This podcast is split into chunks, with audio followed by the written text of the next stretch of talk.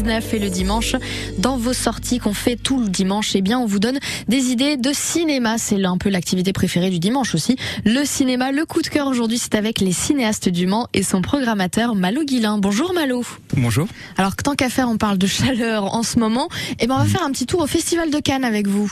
Oui, tout à fait, puisque ça va démarrer euh, la semaine prochaine, euh, c'est exactement mardi soir du 17 mai, avec euh, le film d'Azanavicius coupé, que nous n'aurons pas au cinéaste. C'est une sortie plus orientée circuit, mais on a fait le pari de proposer une, une contre-ouverture complémentaire, puisqu'on va sortir Ne coupez pas, Ah, à oui, qui est un film de Shinshiro Ueda.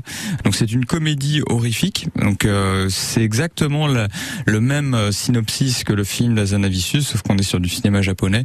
Et c'est un film qui avait déjà beaucoup plu euh, à nos habitués. Donc si vous avez l'occasion, n'hésitez pas à venir le voir en VO. Il y aura à peu près euh, deux séances euh, bah, déjà le, le mardi soir à 18h30 et 20h30 et vous aurez euh, à peu près une, une à deux séances par jour sur la semaine.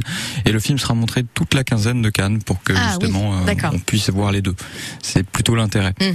Donc le Festival de Cannes s'ouvre avec ce film-là, mais c'est pas la seule sortie. Comme chaque année, il y a des films de la compétition euh, et d'autres sélections parallèles qui sortent en même temps euh, que euh, la projection cannoise. Et donc le, le premier en date, c'est le film d'Arnaud Desplechin qui est très attendu. Retour en compétition à Cannes pour lui qui était en, à Cannes première l'année dernière seulement avec son film Tromperie. Cette fois-ci, il retrouve Marion Cotillard dans un film qui s'appelle Frères et Sœurs, film euh, éminemment personnel où il va être question de réconciliation, euh, on va dire euh, fraternelle. Euh, je pense que ça devrait beaucoup plaire. Celui-ci sera évidemment à retrouver au cinéaste à partir du vendredi 20 euh, mai à 20h pour la première séance. Troisième film canois euh, qui sera chez nous, donc c'est Don Juan de Serge Boson. Il n'est pas en compétition, il sera à Cannes première, mais c'est un film avec un gros casting puisqu'on retrouve Tahar Rahim et Virginie Efira, et même pour les adeptes Alain Chamfort et euh, et oui. crédité aussi.